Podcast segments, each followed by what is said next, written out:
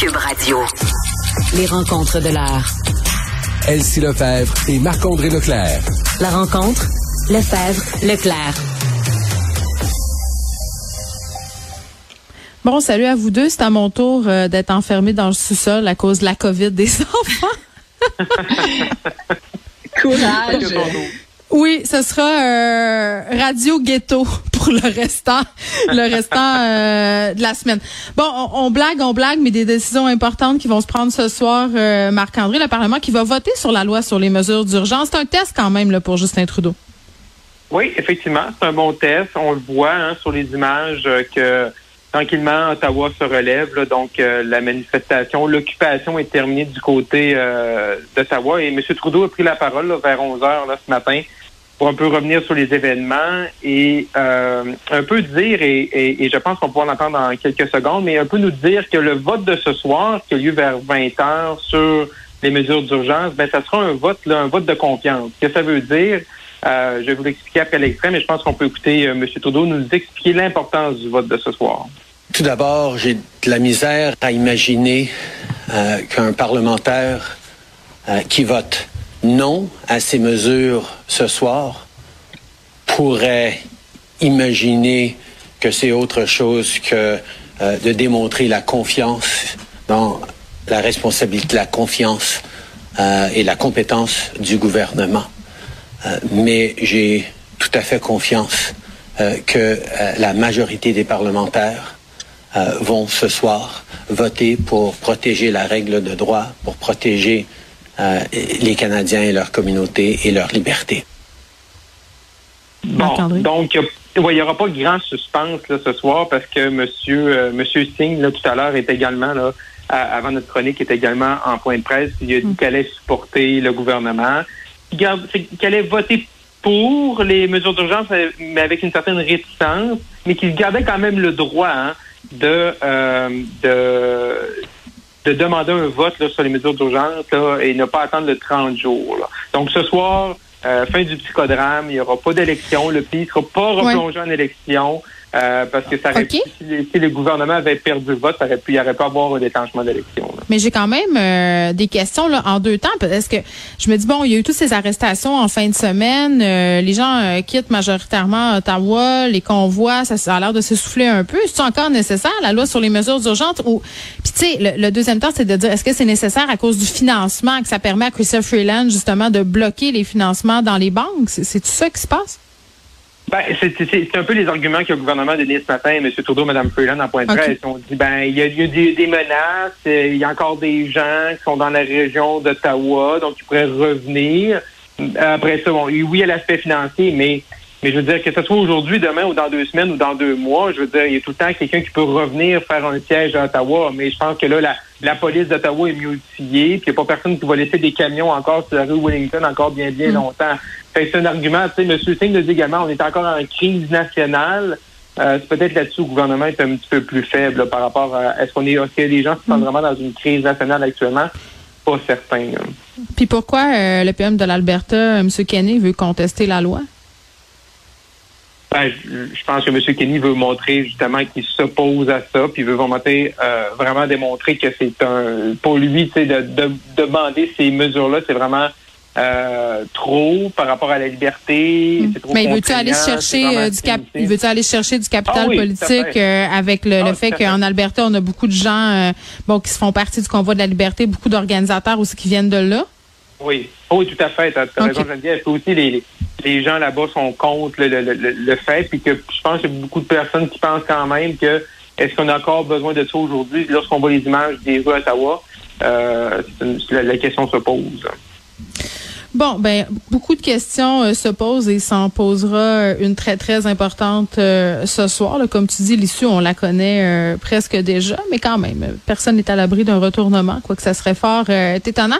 On disait, Elsie, que le mouvement des camionneurs, les mouvements pour la liberté, ça se soufflait un peu à Québec en fin de semaine. Ça avait l'air de quoi? Je, regardais ça. Vendredi, ça a été annulé. C'est de que c'est? Ben en fait, euh, ben en fait, on doit saluer tout de même là, les manifestants de Québec qui ont fait leur rassemblement, mais somme toute sont retournés à la mm. maison. Donc, je trouve que dans une démocratie, qu'on puisse euh, prendre la parole, manifester, c'est intéressant. Puis c'est ce qu'on souhaite, dans le fond, c'est que tout le monde puisse s'exprimer, mais le faire dans le respect du cadre actuel. Donc, euh, moi, je me réjouis qu'au Québec, euh, et puis que la gang à Rambo là, euh, ait fait les choses correctement. Puis bon, c'est sûr que c'était festif. il y a eu tout de même des arrestations, mais la police de Québec avait quand même rajouté plusieurs règlements municipaux qui permettaient d'encadrer le rassemblement puis s'assurer qu'il n'y ait pas de débordement. Donc, on n'a pas connu ici au Québec l'état de siège. C'est ça qui distingue vraiment beaucoup les deux situations entre Québec et Ottawa. Marc-André? Effectivement, je, pense qu'à Québec, le gros avantage qu'ils ont eu depuis le début, c'est qu'ils ont vu comment ça mal été à Ottawa. Fait qu'ils se sont dit, ben euh, ils ont pris, tu sais, je veux dire, oui, on salue Québec, avec juste ce titre. Je pense que M. Marchand, le maire, a les bons mots, la police, les manifestants, tout le monde a bien fait ça. Euh, là, c'est sûr qu'en fin de semaine, c'était un peu plus aussi également de dire, bon, ben, pourquoi on est là. Hein? Ça te prend une cause, ça te prend un motif. C'est mm. plus ou moins... Euh, c'est sûr qu'avec là, le, le, le, déconfinement qui est passé de mollo à rapido, là, c'est, c'est sûr que c'est plus euh, mm. c'est moins clair pourquoi on manifeste, parce que le 14 mars, ça, arrive quand même vite, ça arrive vite, puis euh, il ne restera pas beaucoup de mesures. Là, c'est l'état d'urgence, le masque, mais après ça, là, euh, le passeport vaccinal va, va tomber. Fait que c'est sûr que ces gens-là pas certain qu'on va les revoir à Québec là, de, prochainement. Ouais, bon ben je pense que ça serait quand même heureux qu'on les revoie pas prochainement. Je suis pas fine, hein? On dirait que là, je suis arrivée au bout de ma patience avec les mm. manifestants. Je comprends que c'est c'est démocratique, mais rendu là, tu sais, je veux dire là, on ben est en train, on leur, tu sais, euh, ils ils l'ont là ce qu'ils veulent. Je dis pas que le gouvernement leur a donné ce qu'ils veulent, même si ça donne cette impression là, mm-hmm. mais on déconfine, tu sais, donc à un moment ben, donné. Exactement. Aller faire des, aller faire des spectacles dans vos sols, c'est ça. Ben, c'est ça. On devrait être en train de célébrer, de se réjouir tout le monde de la fin de la pandémie. OK, oui, de faire des post-mortem, on aurait dû peut-être faire plus ci, moins ça, etc.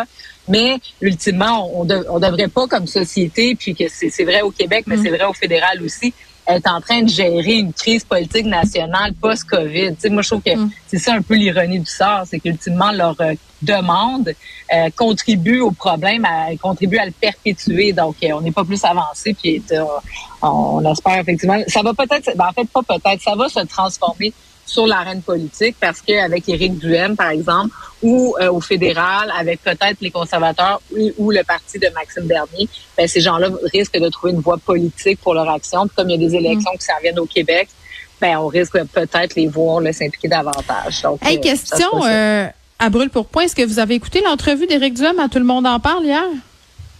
Oui. OK. Est-ce qu'il a gagné? Est-ce qu'il s'en sort bien ou, à ton sens, il a perdu des plumes? Ben, je pense pas que M. Duhem ait perdu des plumes hier soir. Tu sais, je pense que c'est des tribunes que M. M. Duhem, on voit qu'il fait beaucoup attention. il n'est pas allé à la manifestation en fin de semaine, l'autre d'avant. Mm-hmm. Euh, vraiment, on voit qu'il veut, euh, qu'il sait qu'il a besoin des médias, des médias traditionnels pour passer son message.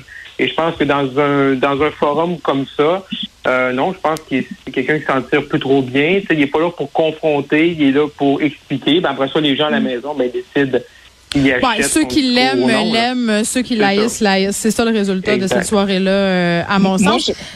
Vas-y, Elsie. Je l'ai écouté, je l'ai écouté avec euh, Alain Gravel euh, à la radio de Radio-Canada samedi.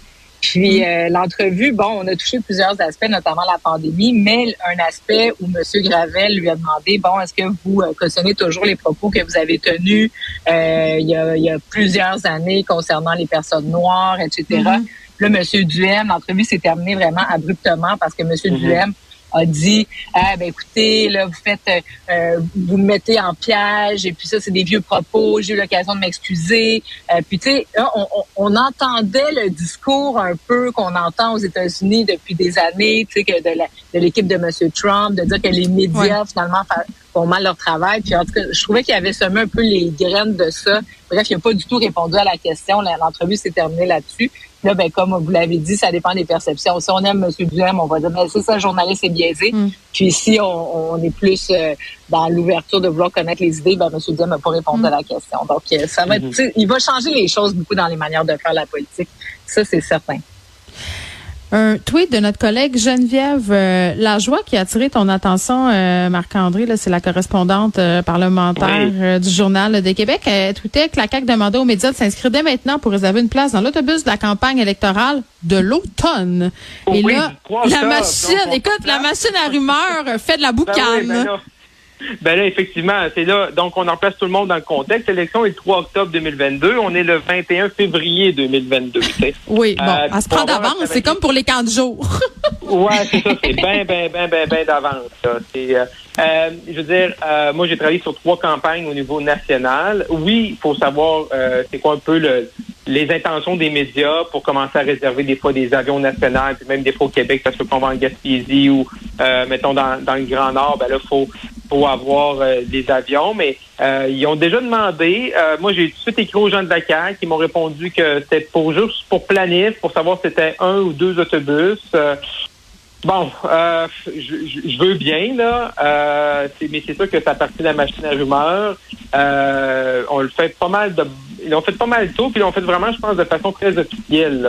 Normalement, sans tu peux peut-être sonder les médias par rapport c'est quoi leur, leur désir, par rapport à leur budget, leurs intentions, mais tu fais ça genre euh, au téléphone ou tu, tu leur parles d'un dossier X, puis tu hey, dis, sais, by the way, qu'est-ce que vous allez faire? Mais là, on a décidé ce matin de le faire vraiment de façon... euh, très conventionnel. Et là, c'est là que c'est sûr qu'il y a des rumeurs. Puis là, ben, OK, pourquoi on demande ça aussitôt?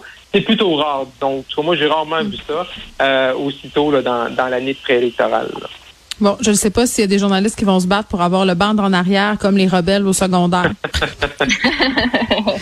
Nous, on mesurait ça comme ça. euh, C'était les plus hautes en arrière, euh, les moyens au milieu, puis les rejets en avant. Et c'était épouvantable. C'était une époque épouvantable quand j'y repense. Euh, Une terrible engeance que cette hiérarchie d'autobus.